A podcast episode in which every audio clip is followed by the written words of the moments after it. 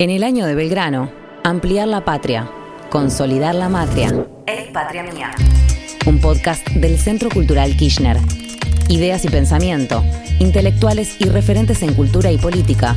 Reflexionan sobre la patria. Entrevistados Por Javier Trimboli.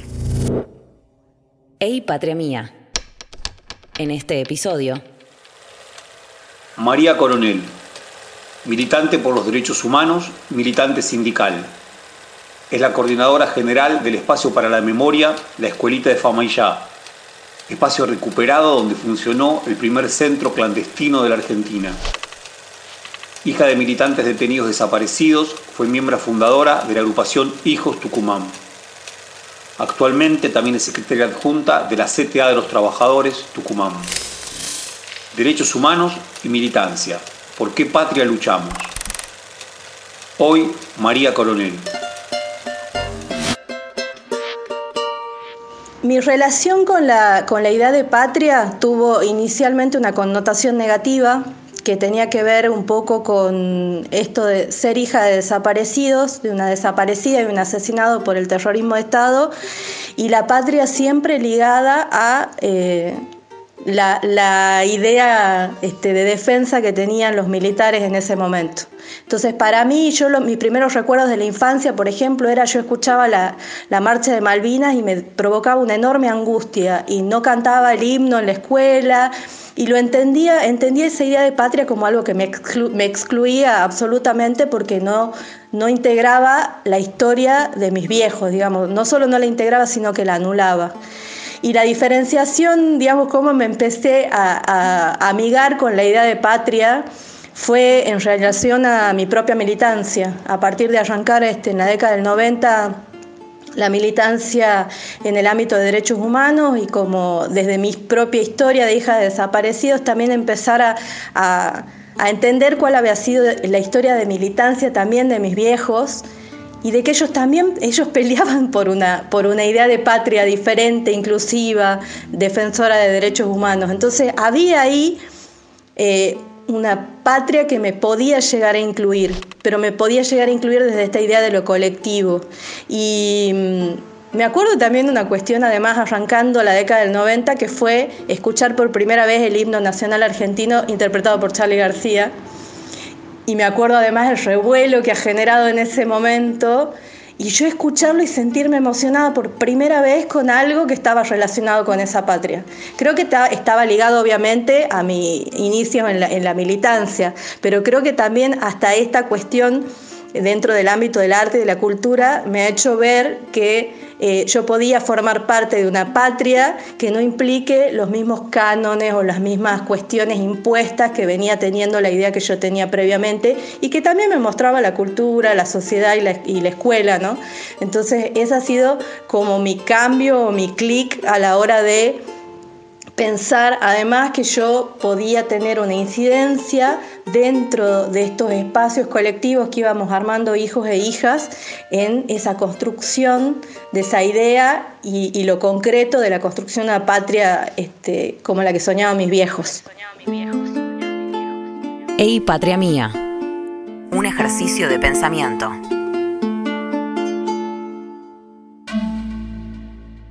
Pensar la ligazón de, de, la patria con un porvenir, en realidad en función también de la, las propias militancias que se van construyendo en Argentina en los últimos años, creo que si pienso en porvenir, pienso más en clave de matria y de lo que tiene que ver también de cómo, cómo este, en mi propia historia personal también he ido descubriendo eh, historias y militancias que eran transversales a todas las otras. Yo me acuerdo mucho cuando, cuando arranqué la militancia en hijos y salíamos y hacíamos scratches y pedía, pedíamos juicio y castigo, yo veía muchas de mis compañeras, que ahora son compañeras de militancia también, digamos, veía muchas compañeras feministas pelear por el aborto legal, seguro y gratuito ya en la década del 90.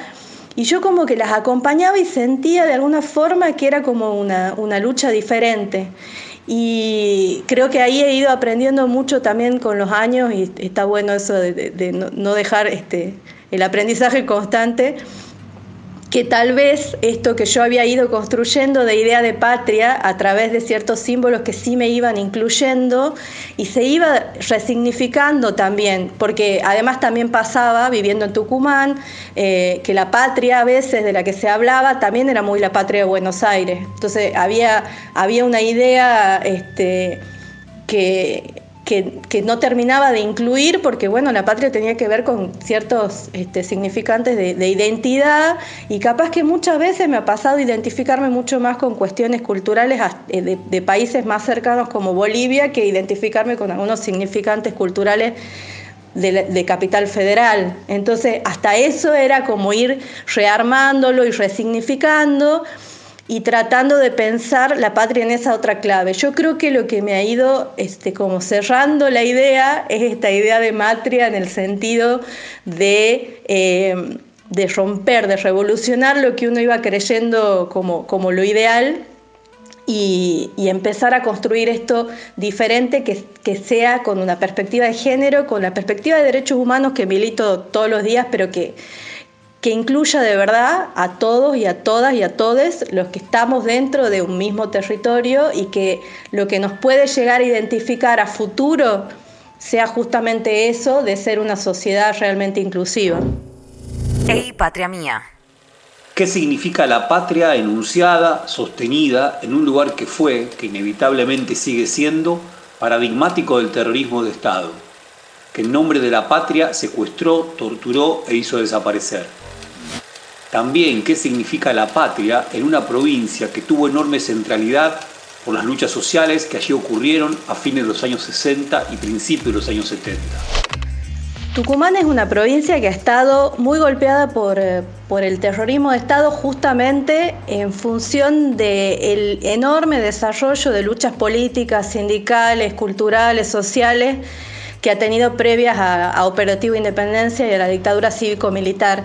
Y me parece que, este, bueno, la idea de patria está ligada en el mismo sentido que por ahí la podemos pensar hoy, ¿no? Porque hoy también tenemos como dos lugares desde donde pensar la patria. Tenemos, eh, eh, podemos pensarla desde el lugar de quienes están saliendo a defender eh, los grandes poderes este, empresariales que hay en, la Argentina y están quienes siguen peleando por esta sociedad eh, inclusiva y un Estado que realmente sea un Estado benefactor en el sentido de acompañar a quienes no tienen nunca acompañamiento. Entonces, en ese sentido, creo que la disputa histórica sobre esa, concepción de, patria ha estado presente y que lo que hay que dar también desde el ámbito de la militancia es justamente esa disputa de cuál es la concepción de patria y matria, que era lo que mencionaba antes, que se va a ir desarrollando. Me parece que el terrorismo de Estado apagó o intentó apagar y en muchos casos lo ha conseguido muchos espacios de participación y de organización, esas llamas de, la necesidad de estar eh, y creo que es muy importante entonces poder contar y recuperar las historias de lucha para poder empezarlas también a pensar como posibles. Entonces creo que en ese sentido sí, Tucumán es paradigmático porque obviamente hemos tenido eh, un busi, un genocida gobernador en época democrática, pero también en esa misma época democrática lo hemos tenido sentado en un banquillo de acusados y condenado a, prisión perpetua. Entonces es esto, es marcar por ahí la disputa permanente, que es la disputa histórica, social, política, que hay que estar dando eh, sin descanso pero, y sin pausa, pero también con mucha, mucha esperanza y, muchas ganas de que, de que de verdad gane lo inclusivo. Hey, patria mía.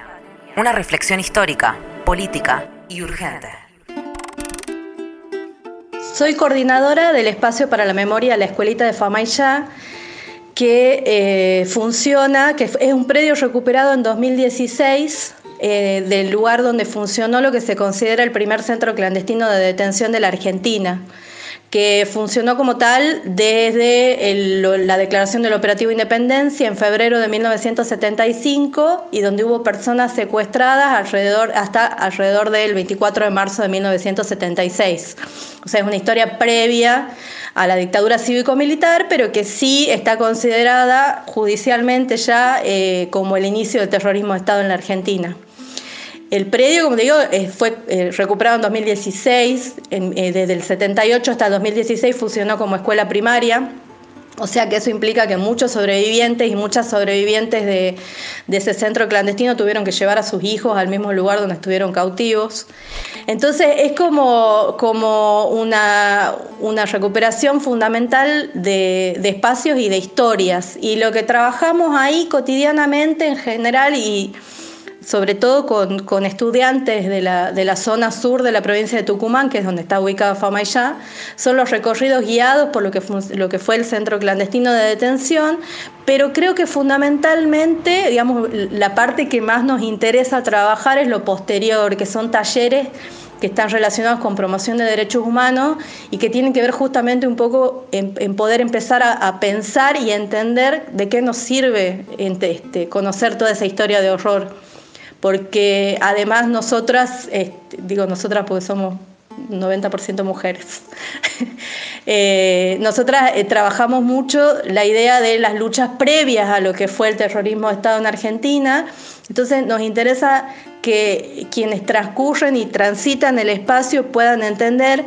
cómo a partir de esas historias podemos empezar a pensar presentes diferentes, ¿no? También futuro, obviamente, pero nos gusta más hablar en clave presente, en el sentido de que estamos en este momento transitando este espacio, este país, este lugar, y es el que hay que modificar ahora. Entonces, conocer derechos es fundamental y empezar a ver también cómo podemos ser... Eh, hombres y mujeres activos en el, sentido de la transformación que, que necesitamos que este presente tenga. Cada episodio, un abordaje distinto. Ey, Patria Mía.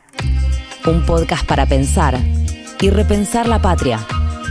En el Spotify del Centro Cultural Kirchner.